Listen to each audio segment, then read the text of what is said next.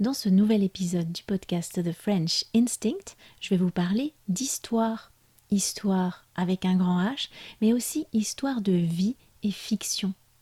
Aujourd'hui, on fait toute une histoire de l'histoire de France et vous allez voir pourquoi apprendre en contexte est bien plus efficace pour acquérir une langue. Vous apprendrez bien sûr comme toujours du vocabulaire et des expressions idiomatiques, cette fois à travers une histoire tirée de mon enfance, mais aussi d'un roman que j'ai lu récemment.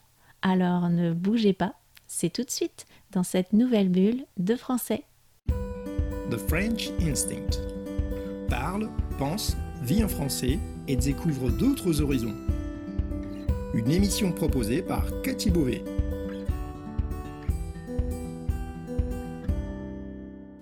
Vous écoutez le podcast The French Instinct, une bulle francophone pour vous immerger dans le français authentique et vous perfectionner tout en vous proposant un moment de détente, de découverte et d'inspiration. Moi c'est Cathy, je suis française, prof de français langue étrangère passionnée par les langues et tout au long de ces émissions, on parlera de la vie de tous les jours, de la langue française, de la France, mais aussi d'autres langues, d'interculturel, d'apprentissage Bienvenue dans ma bulle.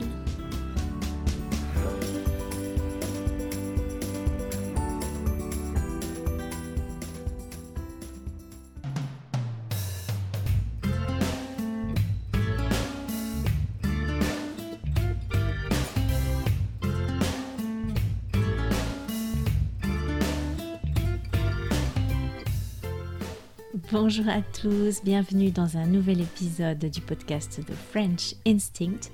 On se retrouve aujourd'hui pour une nouvelle bulle de français. Et déjà, j'aimerais bien savoir si vous aimez l'histoire. Il n'y a pas très longtemps, je vous ai expliqué que j'étais vraiment une quiche en géographie française. Eh bien, en histoire de France, c'est à peu près la même chose. J'ai toujours eu beaucoup de mal à me souvenir des faits historiques, des dates.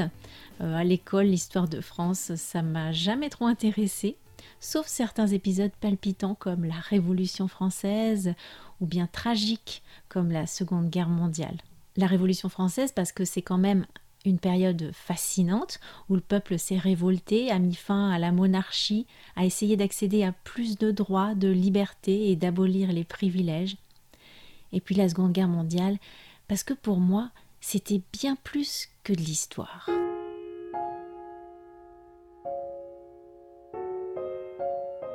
La Seconde Guerre mondiale, c'est ma grand-mère qui me l'a raconté à la première personne le soir dans son lit pendant que je me blottissais tout contre elle.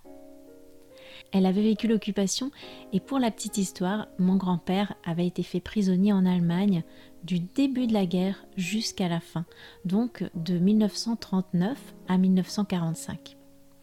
Était donc restée toute seule avec son petit garçon pendant tout ce temps, à essayer de faire tourner tant bien que mal l'entreprise de maçonnerie de son mari. Elle racontait et moi, je buvais ses paroles jusqu'au moindre détail. La mémé qui avait failli recevoir un éclat d'obus pendant un des nombreux bombardements sur la voie de chemin de fer, les nazis qui s'étaient installés chez elle et qui dormaient dans la chambre à côté, les tickets de rationnement pour acheter de la nourriture, parfois un peu de sucre ou de chocolat, les lettres qu'elle échangeait avec mon grand-père en langage codé pour ne pas être compris des Allemands, l'appel du général de Gaulle à la radio, les femmes tondues après la libération parce qu'on les jugeait trop proches des Allemands.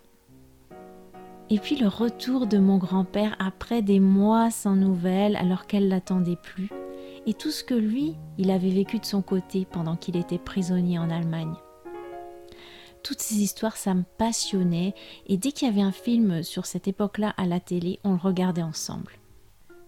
Pour moi, c'était pas de l'histoire ancienne, c'était la vraie vie, celle de mes grands-parents, de ma famille, de nos voisins, de notre village. C'était bien réel. Tous les soirs, au lieu de me lire une histoire comme on fait d'habitude aux enfants, eh bien c'était le récit de sa vie qu'elle me racontait. La guerre, mais aussi son enfance, la première fois qu'on l'avait prise en photo, qu'elle avait eu le téléphone, une voiture, la télé. À travers les récits de ma grand-mère, je vivais l'histoire et j'en apprenais bien plus que dans tous les manuels réunis. Mais le reste de l'histoire de France que j'apprenais à l'école, ça m'intéressait pas. C'était ennuyeux, juste une accumulation de faits, de données, de dates à mémoriser. Pourtant, l'histoire, avant qu'on la retrouve écrite froidement dans nos livres, eh bien, ça a été celle de gens comme vous et moi, leur quotidien, leur joie et leur peine. Et ça, c'est intéressant. Il y a malheureusement peu de profs qui nous font découvrir l'histoire comme ça. J'ai donc jamais vraiment retenu l'histoire de France en dehors des grandes lignes. Je ne me souviens pas de la plupart des dates euh, ni des noms des personnages historiques. Avant de faire l'instruction en famille avec mes enfants, je lisais rarement des livres sur l'histoire de France d'ailleurs. J'en apprends bien plus maintenant avec eux que j'en ai appris quand moi j'étais à l'école. Alors bien sûr, si on n'est pas passionné d'histoire, on peut malheureusement pas toujours avoir quelqu'un qui nous la raconte à la première personne, l'histoire. Mais il y a quand même un outil formidable, c'est la fiction. Les romans, les films, les séries qui mettent en scène l'histoire à travers la vie de personnages euh, fictifs ou qui ont existé. Il y a quelque temps, en allant à la médiathèque, je suis tombée sur un roman d'Éric Foissier sur l'histoire des Francs qui s'intitule Par deux fois tu mourras et j'ai eu envie de le lire. L'histoire commence à Rouen en 569, alors que Galswinthe, l'épouse de l'un des rois francs, vient d'être assassinée. À l'époque, le royaume des Francs n'est pas unifié et il est divisé entre les trois descendants du roi Clotaire. Chacun d'entre eux essaie de s'approprier les terres de ses frères. Devant les étranges circonstances de la mort de Galswinthe, sa sœur, qui est aussi l'épouse d'un autre roi franc, charge un jeune gallo-romain d'aller enquêter dans le royaume voisin et de retrouver le coupable. Bon, c'est une histoire assez complexe, parfois à dormir debout, euh, puisque certains rebondissements sont un peu tirés par les cheveux et pas toujours vraisemblables. Mais on s'attache au personnage et on est pris dans l'intrigue, on a envie de connaître la suite.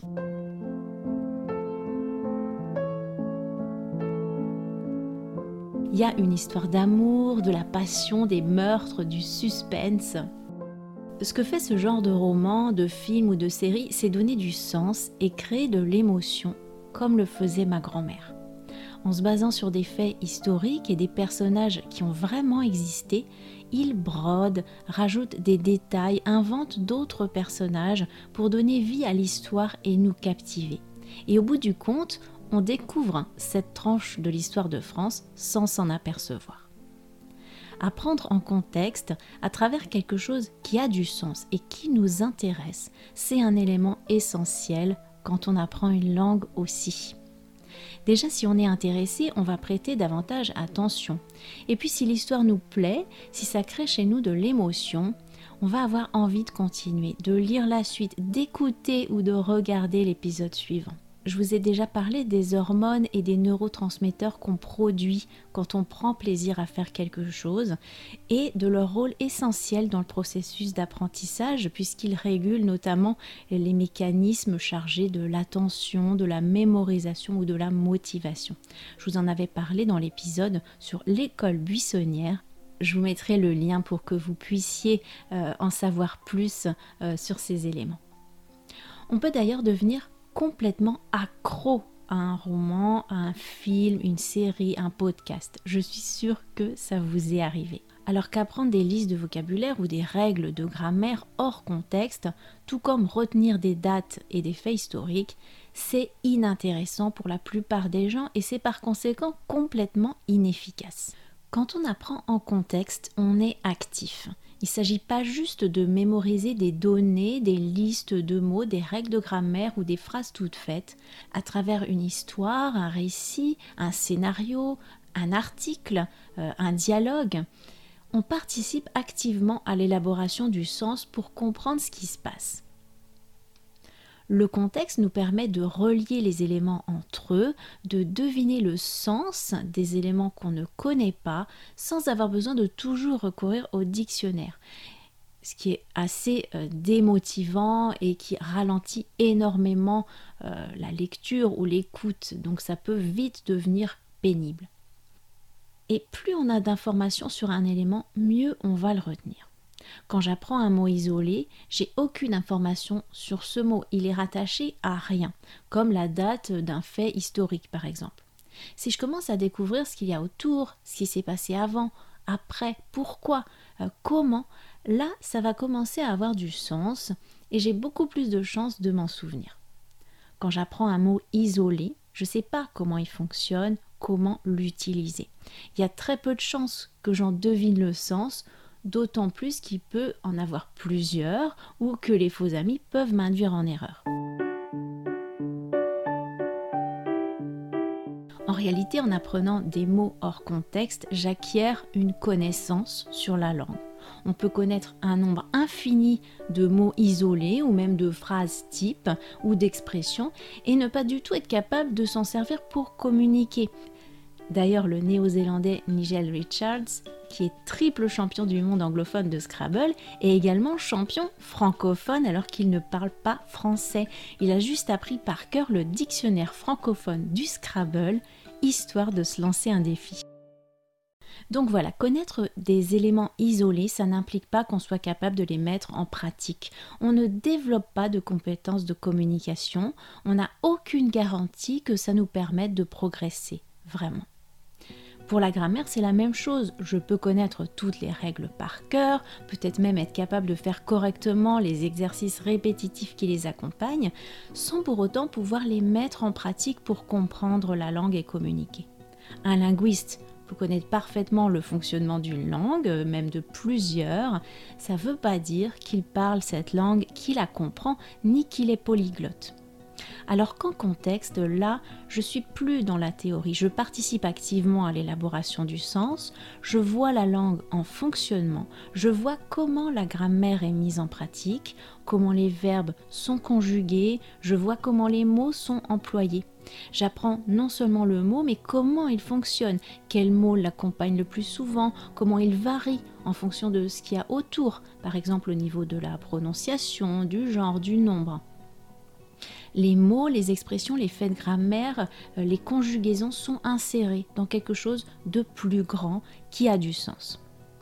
Si j'ai une exposition suffisante à la langue à travers du contenu qui m'intéresse, je vais développer une intuition de ce qui est juste dans cette langue et ça sera donc beaucoup plus facile de l'utiliser ensuite. Si notre but dans une langue est de communiquer, l'étude de la grammaire et du vocabulaire, euh, des phrases types ou des expressions idiomatiques hors contexte ne devrait pas venir avant l'exposition à la langue en contexte. Ça serait mettre la charrue avant les bœufs. Connaître la théorie, ça peut bien sûr nous aider considérablement et nous faire progresser bien plus vite, mais ça ne devrait pas se faire au détriment de l'exposition à la langue en contexte. Dans le pire des cas, la théorie devrait accompagner la consommation de contenu qui a du sens et qui nous intéresse. Et l'exposition à la langue devrait toujours être bien plus grande que l'étude théorique. Écoutez des podcasts, regardez des séries, des films, lisez. Alors attention parce que dans les romans, on n'utilise pas le français qu'on parle tous les jours. Donc ça va pas forcément vous aider à communiquer au quotidien. Bref, une bonne dose de contenu intéressant, beaucoup de contexte, une pincée de théorie. Si en plus il se passe quelque chose, il y a euh, des émotions, il y a une histoire qui attise votre curiosité et vous captive, alors là vous avez la combinaison parfaite pour apprendre efficacement sans même vous en rendre compte. Que ce soit l'histoire, les langues ou toute autre chose. Même la grammaire la plus théorique, on peut l'apprendre à travers la fiction. Mais ça, c'est une autre histoire. Si vous avez écouté cet épisode jusqu'au bout, j'imagine que c'est parce que vous l'avez apprécié.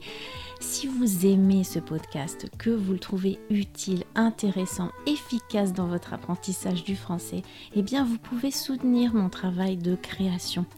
J'ai des frais pour réaliser ce podcast, je paye un hébergement, euh, j'achète les droits pour la musique puis je passe du temps bien sûr à le créer, que ce soit euh, dans l'élaboration du contenu, dans le montage, j'utilise aussi un logiciel et puis je vous propose la transcription gratuitement et ça aussi ça prend du temps. Alors même si vous donnez juste quelques euros, que ce soit ponctuellement ou bien mensuellement, je vous en serai très reconnaissante. Bien évidemment, aidez-moi à le diffuser, à atteindre un maximum de personnes. Partagez-le, laissez-moi des commentaires euh, et des avis sur l'application euh, sur laquelle vous l'écoutez. Je vous remercie, je vous souhaite une excellente fin de journée. Je vous dis à très bientôt et n'hésitez pas à me contacter. A plus Merci d'avoir écouté cette émission. Voulez discuter de ce qui a été abordé dans cet épisode, accéder à la transcription et me suivre sur les réseaux sociaux, allez sur mon site www.thefrenchinstinct.com. Vous trouverez le lien direct vers cet épisode dans la description du podcast. On se retrouve au prochain épisode pour une nouvelle bulle de français. À bientôt!